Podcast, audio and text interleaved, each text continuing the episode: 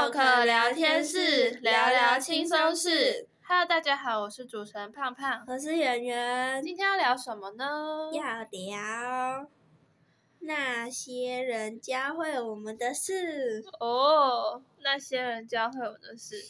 哦，我们从小到大呢，遇到了各式各样就是形形色色的人。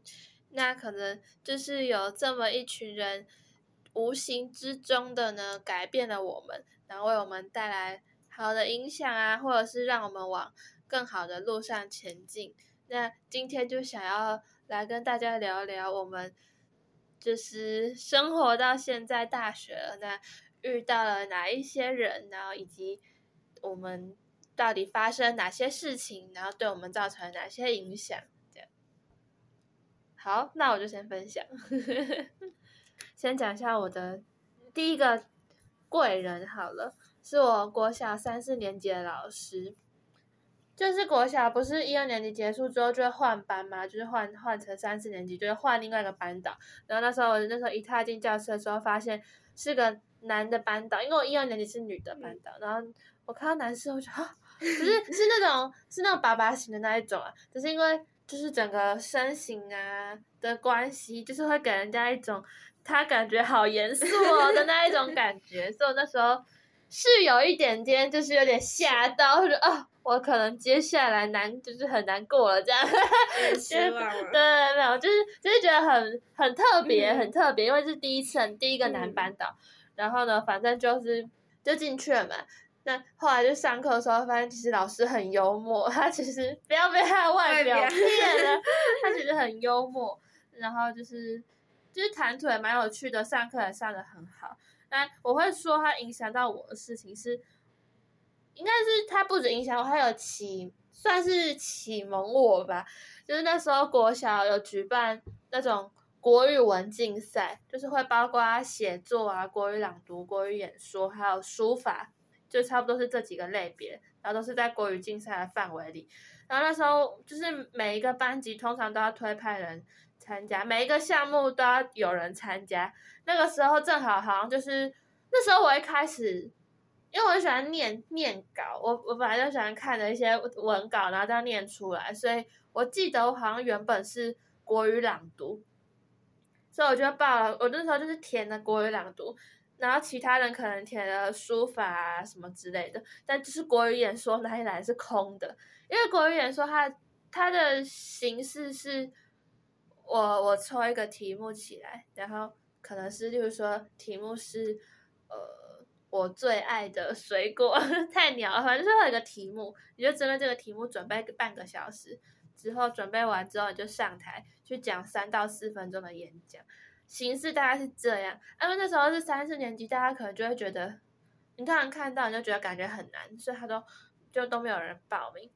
然后后来老师，我忘记我也忘记是什么原因，反正他就问我说，我要不要？转去国语演说那一个组，嗯、然后国语朗读再给其他同学，嗯、就是国语朗读可能比较多人可以接受，嗯、所以可能就不会有缺人的问题。但国语演说都很缺人，嗯、他就问我要不要去。然后那时候一开始其实我有点想说，哈，可是我也会怕，对。然后，但反正我后来，反正我后来就还是填了，嗯、所以我就就开始，所以我我那时候就是去比国语演说比赛。那因为老师那时候想要，有点想要，也是想要让我们练习吧，嗯、所以呢，他那时候好像就有出一个题目，也是让我在全班面前先试讲看看。嗯、所以那时候就出了题目，我现在有点忘记题目的题目的就是主题是什么，但是我印象中，我记得我分享的是我们动物园的校外教学的经验。对，反正那时候就在全班讲讲了一次，然后老师也给 A 点回馈，然后等到校内那一次比赛。正好题目也是非常的类似，就是是我是我随机抽到，不是什么事先做题，那、嗯、是随机抽。但是正好我抽到的那个题目，完全可以套用我那时候在班上讲的内容，所以也就是说，就等于是我很早以前就准备过的。所以我那时候我那个半个小时，我根本就只是一直在反复的去回想我那时候在班上讲什么，所以算是很很。我觉得很幸运，然后就拿到一个还不错的名次。嗯、所以那时候，因为那时候是校内前三名，就是可以代表学校去外面参加什么区赛、市赛、全国赛，类似这样。所以我就是因为这个样子，我就拿到那个入场券，所以就开始准备对外的比赛，这样。所以我觉得他算是。我觉得他很神，老师就是老师很神奇。因为如果那时候老师没有问我要不要转项目的话，嗯、我也不会想到说我会进入国语演说的这个、嗯、这个范畴，没有错。所以我觉得他算是我一种启蒙老师。嗯、然后还有一点，就是我以前小时候对于成绩，我不太确定是不是受到我妈的影响，考不好就被妈妈骂，所以呢，很 care。对，所以我不太确定是不是因为这样子的原因。我对于分数就是会有那么一那么一点要求，没有、嗯、会有很多要求。嗯、我国小的时候，现在是不会。嗯、然后 那时候 因为国小东西其实很简单，嗯、所以那时候就会觉得有时候就会粗心，可能就失分了，然后我就会很难过。嗯，然后有时候看到人，就是可能有同学，他也他也是因为分数的关系在哭，然后我可能看到他，我会跟着哭，觉得我为什么会考成这样？嗯、这样就是我我现在想一想，我觉得那时候很荒唐，就是很莫名其妙。可能我考个九十八分，我就在那边哭。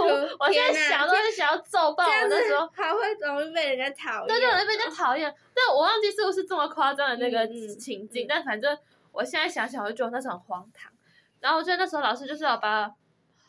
然后他那时候就跟我说，他那时候叫我过去，然后就我印象很深刻，他好像是在一个白那个纸条上面，嗯、然后写了一段话，嗯、叫做“岂能尽如人意，但求无愧于心”。他这就是写这一串话给我，嗯、然后就跟我说，嗯，就是如果你有努力过的话，嗯、不管结果怎么样都很好，因为至少你已经。努力过了，你已经尽全力在准备了，所以如果结果是好的，当然就是你会很开心。但如果结果不好的话，其实也也没有关系，因为你努力过，所以你纵使失败了，你还说你会你还是会知道说，哦，哦，我这样子的努力可能不够，那我哪里需要加强的，就是。这个结果的好坏对你来说都是是都是造成正面影响的，所以他跟我说，就是不要那么难过啊之类的。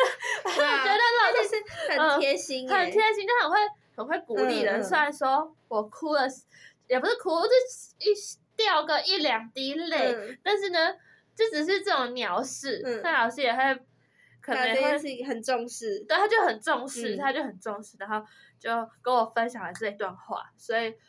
我就有点受这一段话的影响吧，就不会再把分数看得这么重，反而去着重在自己在其他方面的一些表现，或者是就是会会看开一点，不会只拘泥于那一点点的一两分而已，而是会把会把事情的全面的看过，就是不会只拘泥于小部分，而是会看事情的全局这样。没错，那我后来就是。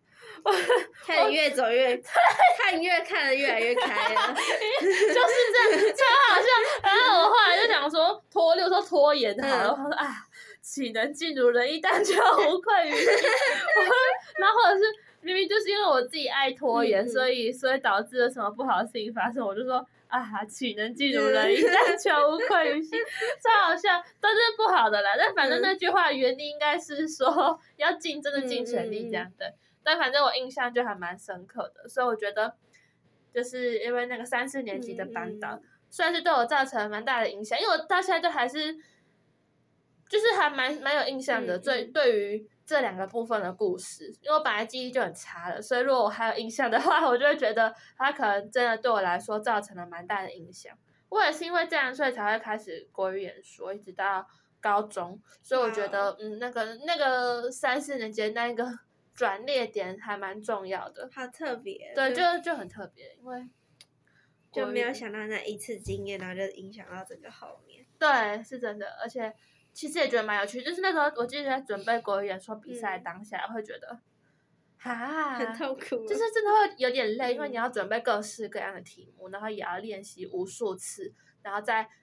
无数人面前分享自己的想法之类，其实那个当下会觉得好累，但是后来现在回头来看，我就会觉得那时候的训练是很扎实，而且很有帮助的。对，所以我就是很感谢那一位老师，他就是影响我蛮多的。谢谢老师，谢谢老师的一个恩人，这样没错。对，那讲我的部分了，换你来分享，换圆圆分享吗？对，我也是老师哎、欸，也是老师，今天是什么教师节？对啊，奇怪不过吗？那我来分享我五六年级的班导，没有问题呀、啊。我觉得他就是影响我蛮多的，在各个的方面，嗯，就是我觉得他是一个非常严谨的人，嗯，然后他也是超级有自律的一个女老师，嗯，哦，我记得有一件事情 让我印象超级深刻，她说她一天会洗两三次的澡，就他整整个人就是蛮干净的，嗯，然后 真的超级干净，她整个就是他会在出门前，就是他说他每次来上课前呢，他就一定会先在家里洗过澡。然后 他说他洗澡洗超久，就是可能头发都要洗两三次，然后才会出门。那他听起来超奇怪的吧？对啊，我觉得 而且好花时间哦。对，就是我觉得他就在整个生活的自己的有一种一套自己的规范，oh. 然后他会遵守的超级严谨。Oh. 然后所以他就是整个对待我们也是这样，就是整个超级严格的老师。嗯。Oh. 然后一开始看到他，我也觉得他超级可怕。嗯，但后来发现，就是他，好，他就是真的蛮好的。怎么看好看？我目前听起来只觉得他感觉很古老古板。对对，为什么？对，就是听起来有点老古板。嗯、但我觉得在某方面真的是，他的要求很多。嗯，就是什么打扫啊，然后，然后他每天早上都会叫我们班的人要跳绳。嗯，然后就是你要出去外面跳个半个小时。就早自修什么，先出去外面跳绳，然后再回来。嗯，然后扫地啊什么，他都看超紧的。嗯，但是我觉得他好像就是蛮鼓励大家可以去从尝试各个方面的事情吧。嗯，然后我最想感谢他的部分是，他应该是第一个让我觉得，他是应该是说他是第一个让我知道我很喜欢画画这件事情。哦，也算是启蒙你吗？就是让你知道自己对画画有天赋之类的。嗯、对对，他就是蛮认真上课，他什么堂什么课都很认真上，就可能 除了是一般课什么国国语、英文、数学那些之外，他美劳课也都是那种上好上满的。哦，好难得。对，真的很难得。然后就可能他就就可能会让我们做一些美疗的事课，然后就。因为其实好，我之前在在家里画画那些，可能就是可能只是在家里画画，可能只是好玩的。对，我原本就是那种好玩，然后我也其实我那时候就是很喜欢画画，但是因为我的画作都会被我妈 丢掉。哦，她可能在涂鸦。嗯，她就会觉得说我可能就只是乱画，然后她也不会很认真的去看我画的一些东西，然后那个老师他就。就他又不知道，我不知道为什么他就会发现，然后就发现我很喜欢画画，然后他也会常常问我说：“你要不要就是画一些画作？”然后他就会把我的画作贴在他的位置的后面。嗯，哇，很感人。对，对，哦，我现在突然想到就觉得好感动。对啊，那是用行动去证明说他真的很看重你的这方面的能力。对，也好感人哦。对，不要哭。哎，我真的有点感动哎！天哪，为什么？好奇怪哦。是不是有时候是你在当下比较不会有那么多的感觉，但你现在长到一定的年，就是可能过了好多年，然后你再回想回去，就会突然领悟到什么，你就会觉得哇，那时候老师的这个举动其实很有深，就是是有深层含义的，嗯、然后是表示说他真的很看重你的能力之类的。天哪，对，哦不，你要不要卫生纸？不要，没有那么夸张，没有，我吓到好，对，我觉得他就是做了蛮多的，然后就是让我可能第一次就是就是觉得说，好像我其实好像也没有那么糟糕，就是我的画作那些，嗯、对，然后而且还我记得那时候因为就是我要毕业，然后我有些画作还是在那个放在学校展览，嗯、不算展览的，就是。一种小活动，然后会放在那边，然后可能校庆的时候会让大家来看。然后他那时候就是跟我说，就是他会先就是因为要展览，就是放在那边给大家看，所以他说之后可能我毕业之后可以再回去找他拿，他会帮我收好。嗯，然后我就觉得天哪，而且他说他会。就是他会把大家的，就是他会把我们这些大家的东西，他会放个十年，他的期限就是十年。嗯、然后如果大家没有之后没有回来的话，他可能就会处理掉。嗯，就是他有一直跟我强调这件事情。然后之后也是我妈在学校外面遇到他，嗯，他也跟我妈说，就是看我妈要不要把我那些东西带回去。嗯，就是他有。装在一个箱子里面，嗯，然后如果要的话，他可以随时给我妈，然后让她带回家。嗯，然后我就觉得真的很感谢他，就是他把我的作品啊那些东西看得那么的重要。嗯，真的，所以后来拿回来了吗？我妈就要丢掉。哈？我妈跟他说不用。哈？对。那、啊、你没有跟妈妈说你要？因为那时候我不在。可是回来的时候，我妈已经跟老师讲完了，所以我当下其实蛮难过的。那、啊、你有不回学校跟老师？不是说不自己去拿？哦，因为我那时候，因为那只是一部分，因为还有发生另外一件事情，就让我不想回学校。哦，而是是这个是跟这个老师有关？对对，也是跟这个老师有是跟这个老师。就是我觉得就是对他有一种很复杂的感觉。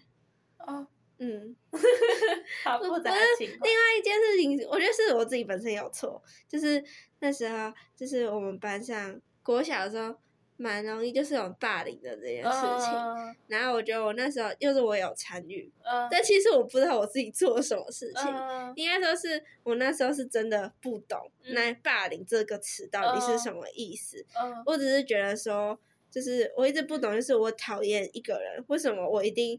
就是不行，就是我为什么要强迫我去跟他讲话？嗯，就是我会觉得说，我就是讨厌他，我就是不想跟他讲话，然后我就是不想要跟他有任何的接触或什么之类的。嗯、但然后我们那时候就是整个大家我们这一群人就是被老师骂的，就被骂。嗯，然后好像事情其实也蛮闹得有点大嘛。嗯，就是可能国小对于这种事情就会特别的慎重的去处理。然后可能也会让整个什么学校的每个这个老师都知道，就、oh. 可能你还会被叫去什么学务处处理那些。Oh. 然后我那时候就真的很不懂的是，就我就觉得这件事好像就没有什么，我就只是不跟他讲话，为什么我就要 被叫去什么主任那边，然后什么之类的。Oh. 然后可能他那时候可能也没有讲的很清楚吧，就是他只有说，就是。他讲什么大概我忘记，就是就是就是他只是类似说的这种大道理，就是你不喜欢自己发生在你自己身上的话，你就不能这样对待别人。己所不欲，勿施于人。对啊，对啊，就是这样。然后我就觉得说，什么？我觉得还是没有解除我那个疑惑吧。Uh, 我只是觉得说，为什么会把整个事情搞成这样而已？Uh, 就蛮荒谬的嘛。现在想想，对，嗯，所以就这件事情就让我觉得，就变得我没有很喜欢学校嘛，嗯，就不就没有很满意当时学校的说法。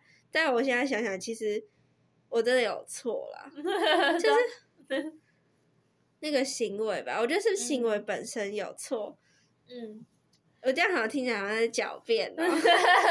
可是我觉得可能就是在那个年纪本来就会有点不太懂，但你现在想想，你当然觉得我可能不喜欢这个人，但是我觉得在公事上或者是我可能没有不会跟你聊得太深入，但是于就是如果是那种公务上的必须讲的，就还是也也得讲啊，不可以不不可能因为这样就无视你，对对，就是我觉得这本来是会随着社会化，对对，慢慢的去了解。对，所以还觉得自己那时候蛮幼稚的。对啊，嗯，而且这件事情，霸凌这件事情，好像从国小会一直被到高中吧。我记得每次只要刚开学的时候，老师就会就是一定会有老师说他无法接受班上有霸凌这件事发生。哦，真的？对，我记得我国小的时候五六年级那个老师一进去他就这样说了。是啊，嗯，然后国中也是。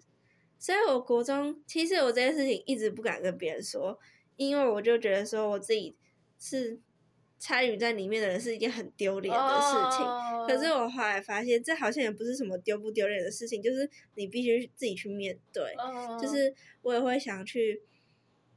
道歉嘛，嗯、就是觉得说自己当初好像不应该那样做。虽然我不知道，我那时候是真的不知道我自己到底在做什么事情，呃、但我觉得我这个行为本身就是错的，嗯、所以本来就应该要好好道歉。虽然我不知道那个人他现在到底去哪里，还要道歉，对对，你要追踪他 IG，你还记得他的名字吗？我记得，可是我搜过好几次，就是。因为我记得他那时候好像有提过说，因为他觉得说他不想要那么的，他有他比较在乎他自己，就注重他的隐私，嗯、所以他可能在 FB 那些他不会用他的本名的，嗯，嗯，所以我就没办法找到他。哇，嗯，so sad。对，所以我觉得这件事情可能会，可能不止影响到我，就不可能不止影响到现在，可能以后吧，我觉得我都会就记一辈子。嗯嗯嗯。但我觉得同时也是警惕自己，不要再有这样子的行为。对啊，小时候不懂事，有时候真的是不懂。对，然后如果现在还做这种事情的话，就太笨了。真的是太笨，太 这不是，这又不是懂不懂事的问题。真的对，就已经对啊。但我觉得老师就警告我们，然后他那时候也蛮严厉的。嗯。然后就让我们吓到。因为他是个严谨的老师，严谨到尾，从头严谨到尾。那可能是因为。嗯，因为他是身为班导嘛，嗯、可能就会格外去注重可能霸凌的这件事情，嗯、所以他的相对来说他的处罚手段也会比较严厉一点。对，他可能也没有很多的时间去了解整件事情背后的原因吧。嗯，对，他也不能总不可能一个一个去约谈，问说你为什么要这样做什么之类的，嗯、然后去跟你说，然后你到底错在哪嘛？嗯。嗯而且我觉得他可能如果去一个一个问的话，其实对那个同学也蛮伤人的。嗯，就是他可能就会去听到说为什么这个人会去讨厌他。嗯，对。可是我觉得他其实好像也不用去懂那些理由，哎，嗯、对啊，就这样子是会造成那位同学对他的那种二次的伤害吗？不知道，但我觉得他还是可以个别去，因为同学，你说被霸凌的同学。对啊，他也不会知道老师一个一个去找哦他们谈的，老师肯定会，嗯、应该会吧，应该会私底下就是去了解状况，嗯、然后知道事情全貌之后再做处理之类。我不知道，我我猜测，我猜测。嗯，这件事情还是未解之谜。对啊，未解之谜。但反正因为今天的主题吧，就是那些人教会我的事嘛，对所以可能这件事情可能就。对他影响我蛮深的，还是对你来说有一些影响，对，也是可以的，没错，都是国小老师的部分，对，那我们上一趴关于老师的部分就先到这边了，那接下来我们就进入音乐时间。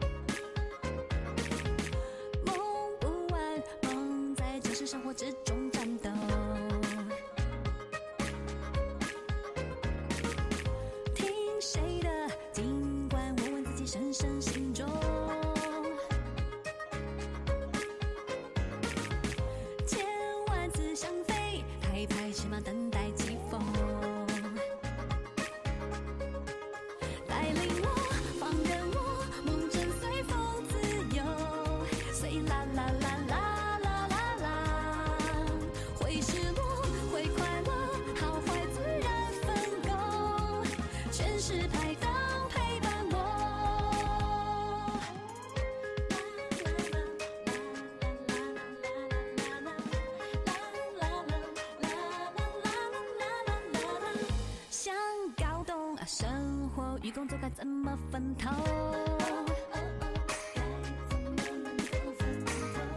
哦，原来就像爱情没有谁先谁后。没什么，小心吵嘴会是爱的兆头。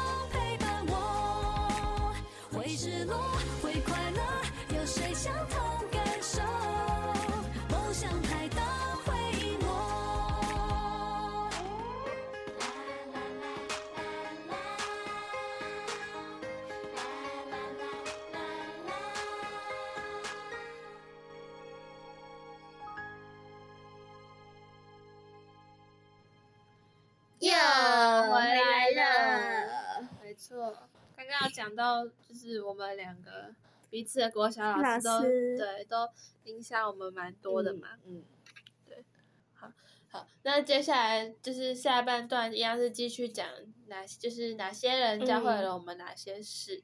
这样，那换圆圆先分享好了。换我，没错。好，现在继续是老师特辑，一样是老师是吗？对啊。哇哦，怎么说？是什么老师？但我觉得这有点负面的。没关系啊，反正还是会有一些影响。对啦，对啊。这个老师就是是，那我觉得我不要讲他是谁，好，有没有好尴尬？不要讲是哪哪一位，就是不要讲什么时期的。好，就是这个这位老师呢。好，老师不会听，好，反正老师不会听，那就直接讲好了。嗯、就是是国中时期的老师，嗯，就我我觉得我从国小一直到现在，嗯、我遇到的每个老师其实都蛮好的，嗯，然后对，就我国小都差不多都是三位，都是女老师，然后国中也是女老师，然后高中是男老师，然后然后我国中的老师真的是，我国中的那个老师。我觉得我在国中的时候，是我整个在学习的过程中觉得最想抹掉的回忆吗？哦，天哪，为何？超级严重哎、欸！这么夸张？对，国中的时候其实是是。有一段回忆是蛮美好，因为我国中是读那种乐器对班的，嗯、所以就是会有练管乐那些，然后那部分是我真的很喜欢，然后也觉得蛮快乐。然后在那段时间，就是跟同学们的相处，就是大家一起练，然后一起为了一个比赛，然后花费了很多时间。那段时间真的让我蛮快乐的。但是如果撇除到那段时间的话，我觉得我在国中的时候其实过得很痛苦。嗯而且那，而且到了国三的那时候，那段时间，我我跟我姐，我跟我姐是双胞胎，嗯、然后我们是在同一班，嗯，然后那时候也是我们第一次同班，然后在那一段时间的时候，因为因为我可能就还有我姐的一些原因，然后就导致就让我觉得我很想要转学。哦，是因为双胞胎的关系吗？就是那时候。我们国中其实是比较像是军事化的学校，因为它是一间男校，然后，对，然后，然后他那时候就是可能会有一些蛮不合理的要求吧，就像是我们有法禁，然后我们。一些衣服啊，都是我们那时候运动服，就是衣服全部都是白色的。然后我们裤子是一定要就是把衣服扎进去，然后袜子有规定说你要在脚踝以上十公分这些。然后就是学校的老师都管很严，就是管很严啊。我觉得我那时候也蛮多时候就是可能有一些想法吧，就是不敢表达出来。就是你必须一直听老师，老师说些什么，然后你就必须做些什么。蛮不认同那个导师的一些行为吧。我还记得我，呃，因为他是班导，然后他是数学老师，我几乎我几乎每堂数学课我都在被罚站，英文它就是考，就是它会设一点设一个数学就是分数的门槛，嗯，然后只要男生是八十分，女生是七十，那你只要你低于七十的话，你就是要在他检讨考卷的那段时间，你就必须被罚站。所以我就是每次几乎数学课，因为他是一直在考试，所以我每次数学课就是会先被罚站，罚站你可能快二十几分钟，然后结束之后我再回到座位上坐下，就真的很痛苦。然后可能下课时间的话。他也会有一些莫名其妙的规定，然后我就不想，常常我都会做出违背他规定的事情，所以我下课时间也真的都是在罚站，就是一个礼拜都在罚站，每天就是每一天都在罚站。然后我觉得最好要是他蛮印象深，就是他有一句口头禅，他的口头禅就是我教书 N 年来第一次遇到像你这种学生哈。对，他真的很常讲这句话，是跟你说吗？就是他每天都不同的对象啊，就是可能哪一天哪哪一个人做了这件事情，他就会跟他说这句话。然后我后面听到这句话都已经麻木掉了，嗯、原本会觉得是很重的话，对，后来就觉得算了，都跟很多人这样讲，对啊、我也不在意。每我想说，哦，每个学生都是特别的，好啊，都是特别的。好，你讲你的，好好笑，对啊，然后。我所以我觉得那时候就影响我蛮大的事情是，我好像就变得这个比较压抑吧，就是没有自己的想法那些，反正就是他说什么我就做什么。而且我刚前面不是有提到说，我国小老师就五六年级老师，他蛮喜欢我的画作那些的，可是到了这时候呢，就反而被他批评。哦，你说你的画作被老师批评？对，就是因为我们那时候什么过什么母亲节、教师节的话，就是一定要做卡片，嗯，然后而且是做卡片，不是送给自己的妈妈，是送给他检查，就是他会先去评，他就会叫你交卡片，然后他就会去评，看哪一张谁的卡片做的比较漂亮，然后呢，我们学校就会办一个比赛，他就把那个卡片送去做比赛，然后其他呢不是没有被选为的比赛，他可能就可能就退还给你吧，或者是怎样的。就可能就是，然后我就想说啊，我我原本就是可能就是想要做给我妈的卡片，然后被你看过之后，然后你又觉得说我卡片做的很烂，所以我当然就不会把那个卡片送给我妈。哦，对，好像可是我觉得有这个比赛的存在 本身就，是一个很莫名其妙。所以我觉得我国中是一段蛮荒谬的过程。嗯、怎么那怎么会没有想要转学？因为那时候已经是国三了，那时候转学的话，其实你除了要考学测，哎，是考，不是，那时候是考会考，会考。对，你除了要准备会考之外，你要适应新的环境。这是国三才会想要转，国一、国二的时候就没有。国一、国二，我觉得国一的时候你还会呆呆的啊，你又不知道老师到底在干嘛，嗯、就是老反正老师叫你做什么你就做什么。嗯。然后国二的话是是那时候是主要是乐器队的练习时间，哦、所以你大部分时间都在练乐器队。嗯。然后国三的时候就是跟于老师的苦难的时间，就是相处时间更长，嗯、就几乎每天都在上课，然后考试上课，考试上课，那一直在见到老师。然后可能老师那时候可能也快有压力吧，就是要会考，所以他就会更紧迫盯人。那你觉得他教会你什么事情？那一段时间应该是让我的忍耐跟那些 接受挫折的那种，嗯、就是嗯比较懂得如何面对挫折。嗯嗯嗯，虽然不怎么好的回忆，但是至少你已经升华了。对啊，可以看待。然后然后之前。做那些事，可能现在想想都觉得很搞笑。对，你说被他骂，然后什么之类的。嗯、对、啊，现在想的就超级好笑。每次都要去后面反。对啊，对啊，对啊，我觉得其实这也算是，嗯，对来说是，虽然说当下那个回忆没有到很好，嗯、或者是有很多要求受到的要求是，就是接收到的讯息是很不合理的，嗯、以及也不太好听的。但我觉得至少因为现在已经。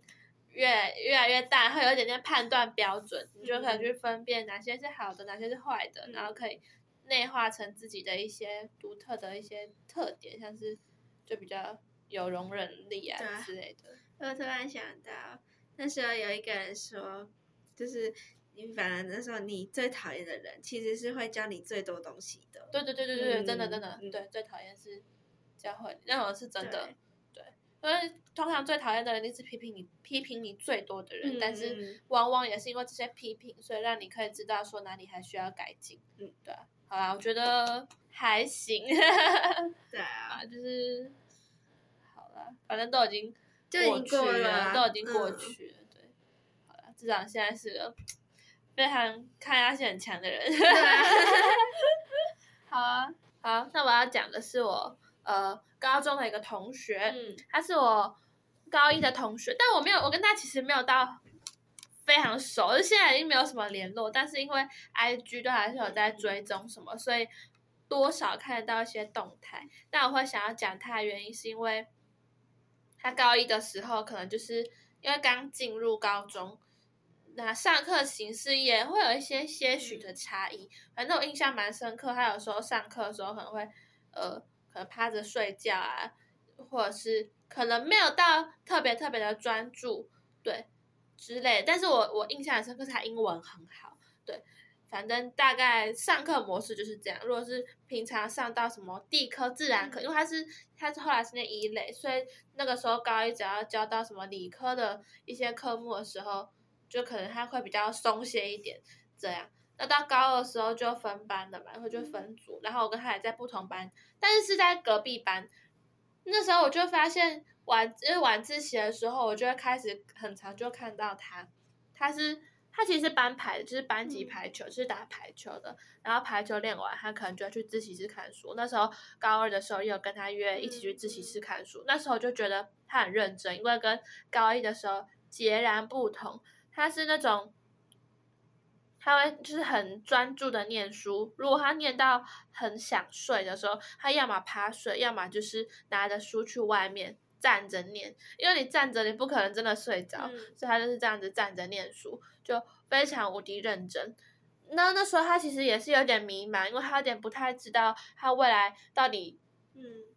他应该是想，他是想要念商，但是有点不太确定这条路到底适不适合他，所以他也还在摸索之中。但反正他就是开始很专注于念书，先把学习这件事情顾好，一直到高三的时候，他的功课也都一直很维持的很不错，所以他之后是以他的学测成绩去申请到香港科技大学。嗯、对，因为他英文本来就很厉害，就那时候我很意外，对，就很替他高兴，我真的觉得他很棒，然后。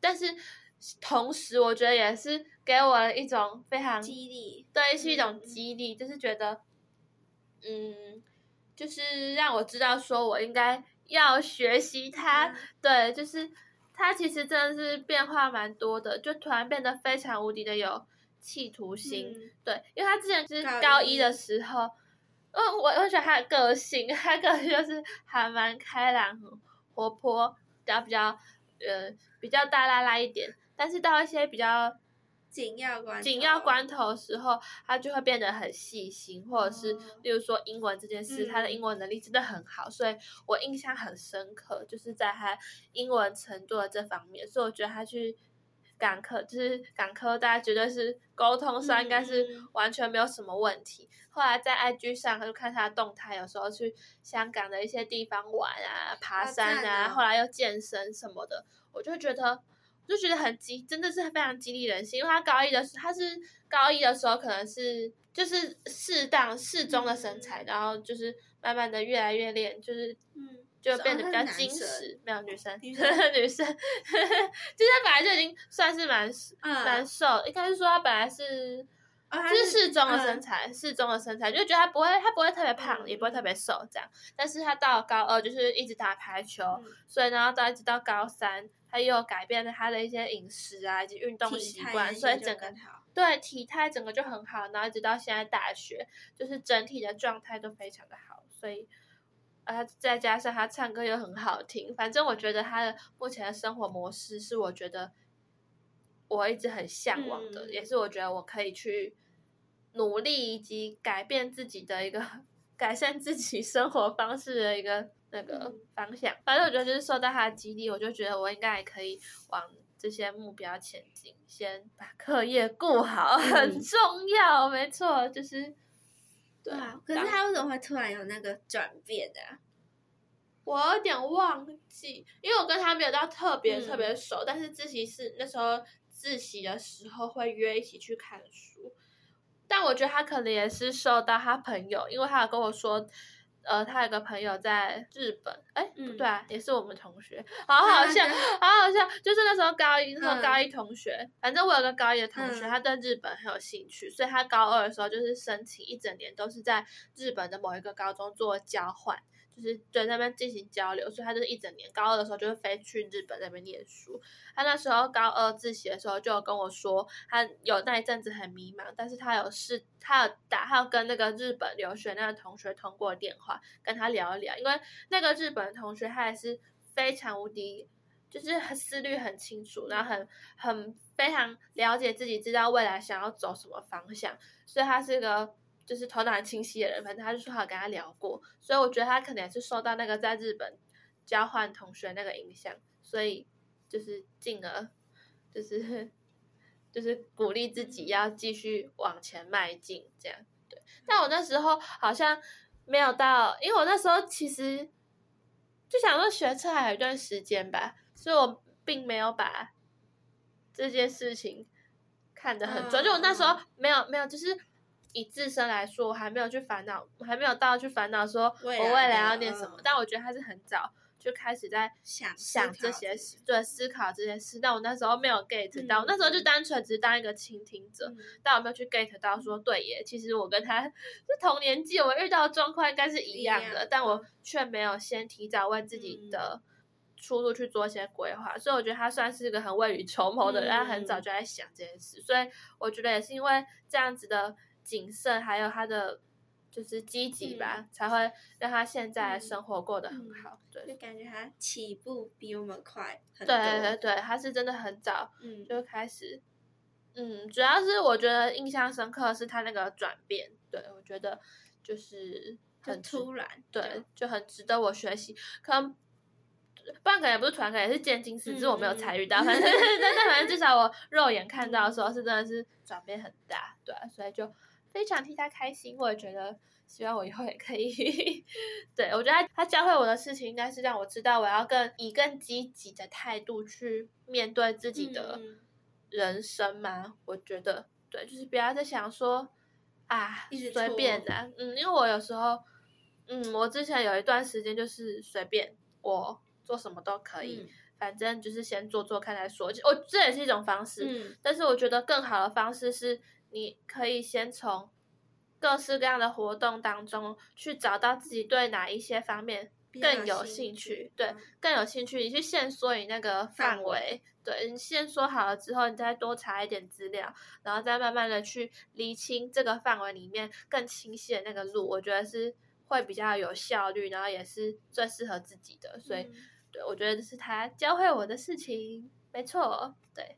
好啦，那我们下半场就是讲到圆圆的老师，嗯、还有我的以前高对高中同学，对，没错。那这些人呢，可能我们在跟他相处的过程，或许或许是好的，像我都是蛮好的。嗯、那圆圆的部分，可能就是有一些可能没有这么的好，那个回忆可能没有这么的好。嗯、但我觉得到最后呢，为自己带来的一些改变还有影响，其实是正向的，是对是是正向的，对。所以就是不知道。